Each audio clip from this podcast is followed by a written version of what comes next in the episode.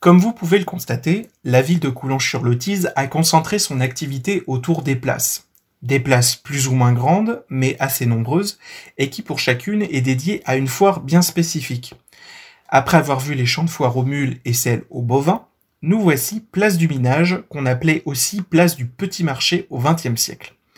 La place tient son nom du minage, une taxe seigneuriale ou municipale qui s'appliquait sur les grains vendus dans la cité.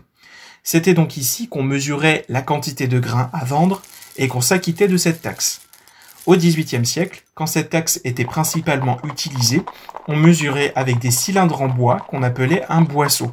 Sauf que le problème, c'est que le boisseau n'avait pas la même unité selon la commune où vous étiez. Dans la foire voisine, il arrivait souvent que le boisseau était mesuré différemment. Ce problème fut d'ailleurs l'une des principales doléances transmises aux États généraux de 1789, et c'est à la Révolution qu'on décida de créer une unité de mesure universelle, c'est alors l'invention du système métrique. Mais revenons à notre place du minage, car on a encore du grain à y moudre.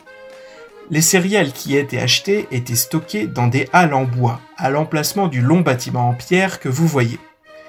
En 1789, cette halle change de statut pour devenir une halle de commerce. En 1857, le maire Jean-Charles Placiard, dont nous avions parlé tout à l'heure, fait rebâtir les halles, cette fois en pierre, sur les plans de l'architecte Chavonnet.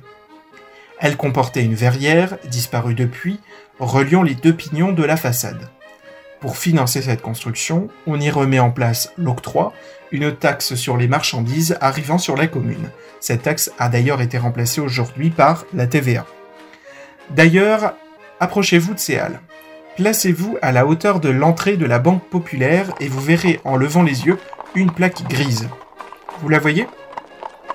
Sur cette plaque est gravé, sous le règne de Napoléon III, Lovasie de Loinville préfet, Placiard maire, cette halle fut bâtie 1857.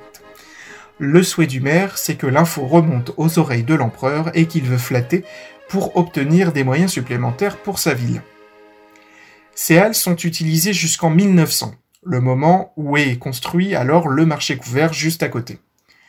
En 1945, une partie de ces halles en pierre est reconvertie en salle des fêtes. Mais dans la nuit du 23 juillet 1966, c'est la stupeur. Un violent incendie détruit le bâtiment, occasionnant plus de 500 000 francs de dégâts.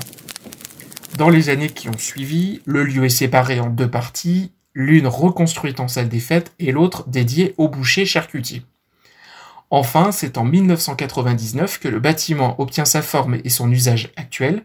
La plus grande partie accueille la salle socioculturelle, utilisée notamment pour les séances de cinéma, et l'autre partie héberge la bibliothèque et la Halle Expo à l'étage, une salle d'exposition artistique accessible gratuitement.